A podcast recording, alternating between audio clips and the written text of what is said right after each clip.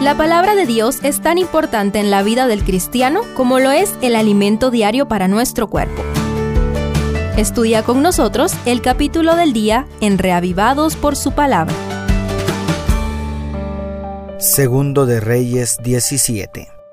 Después de ver la gran hundida que se dio Judá en el pecado, volvemos al reino del norte para contemplar la horripilante caída de las diez tribus de Israel. Estudiémosla en sus dos aspectos. Primero, caída de Samaria. El versículo 2 dice, Oseas desobedeció a Dios, aunque no tanto como los reyes de Israel anteriores a él. Sin embargo, el mal había avanzado demasiado.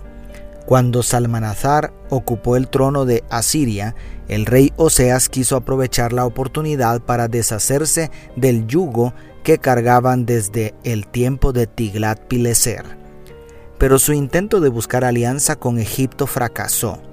Entonces los asirios, con la crueldad que los caracterizaba, invadieron la ciudad de Samaria y la destruyeron por completo. La mayor parte de los israelitas fueron llevados cautivos y esparcidos en el vasto territorio del imperio asirio.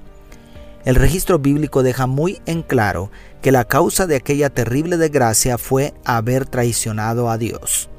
Los israelitas de las diez tribus del norte, que habían sido liberados de la esclavitud egipcia por el brazo fuerte de Jehová, ahora buscaban alianza con sus antiguos opresores.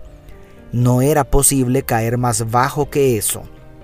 El adulterio espiritual, o quizá más correctamente dicho, la prostitución espiritual de Israel tras los ídolos cananeos había llegado al colmo. A pesar de todas las advertencias que Dios les enviara por medio de sus siervos los profetas, nunca quisieron apartarse de la idolatría, hasta que Dios se vio obligado a apartarse de ellos y ellos fueron apartados de la tierra prometida. La gracia de Dios y su infinita misericordia son inagotables, pero jugar con el pecado siempre traerá consecuencias fatales. ¿Ya has confesado todos tus pecados a Dios? ¿Estás a cuentas con el soberano de los cielos y la tierra?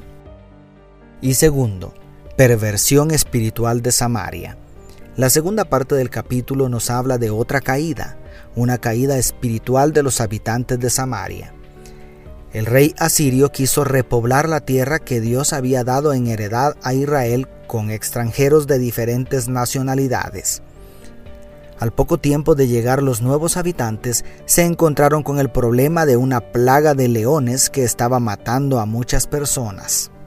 En medio de la idiosincrasia del antiguo cercano oriente, los consejeros del rey pensaban que el dios de ese territorio estaba molesto porque los nuevos habitantes no se estaban sometiendo bajo sus leyes.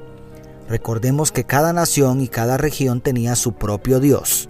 Entonces se aconsejó a Salmanazar que se trajera sacerdotes israelitas para instruir a los nuevos habitantes del territorio de Samaria con las leyes de Jehová.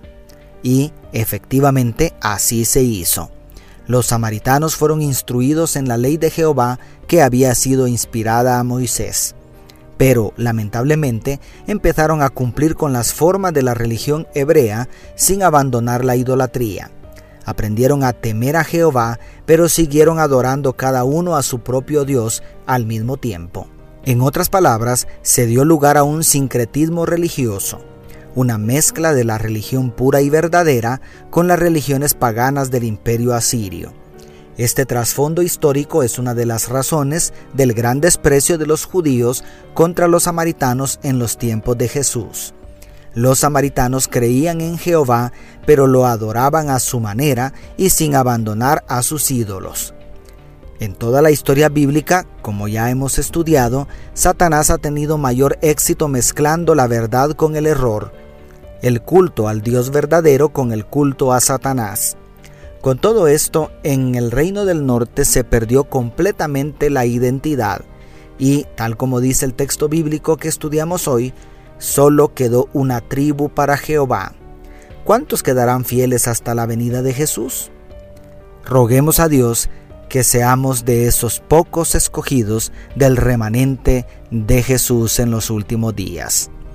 Dios te bendiga, tu pastor y amigo Selvin Sosa.